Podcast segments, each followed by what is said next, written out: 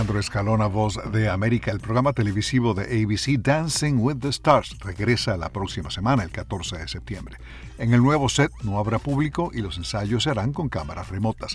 Bailarines y celebridades no usarán máscaras y se les hará una prueba de COVID cinco veces a la semana. El personal sí usará máscaras y también se someterá a pruebas periódicas.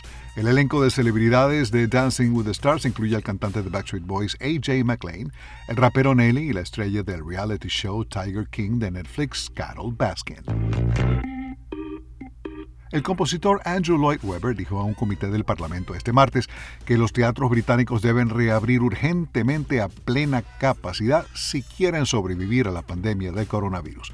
Lloyd Webber, responsable de musicales como Cats, The Phantom of the Opera, Evita y Jesucristo Superestrella, dijo que un espectáculo piloto que tuvo lugar en uno de sus teatros de la capital británica, el London Palladium, el pasado mes de julio, demostró que no es viable que los locales operen solo al 30% de su capacidad. Lloyd Webber dijo que el sector de presentaciones en vivo emplea a más de un millón de personas en Gran Bretaña. El duque de Sussex reembolsó el costo de la restauración de Frogmore Cottage cerca del castillo de Windsor. La propiedad continuará siendo una residencia para el duque y su familia en el Reino Unido. La semana pasada, Harry y su esposa Meghan anunciaron un acuerdo por varios años con el servicio Netflix para hacer documentales, series, largometrajes y programas de corte infantil.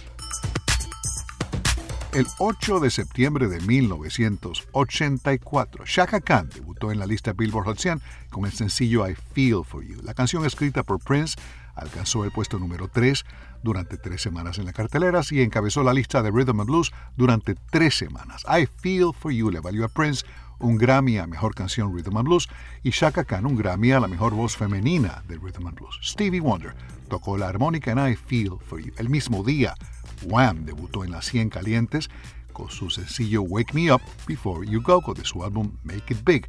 El recordado tema del Jitterbug y el disco hicieron del dúo de George Michael y Andrew Ridgely una sensación instantánea prácticamente en el mundo de la música pop.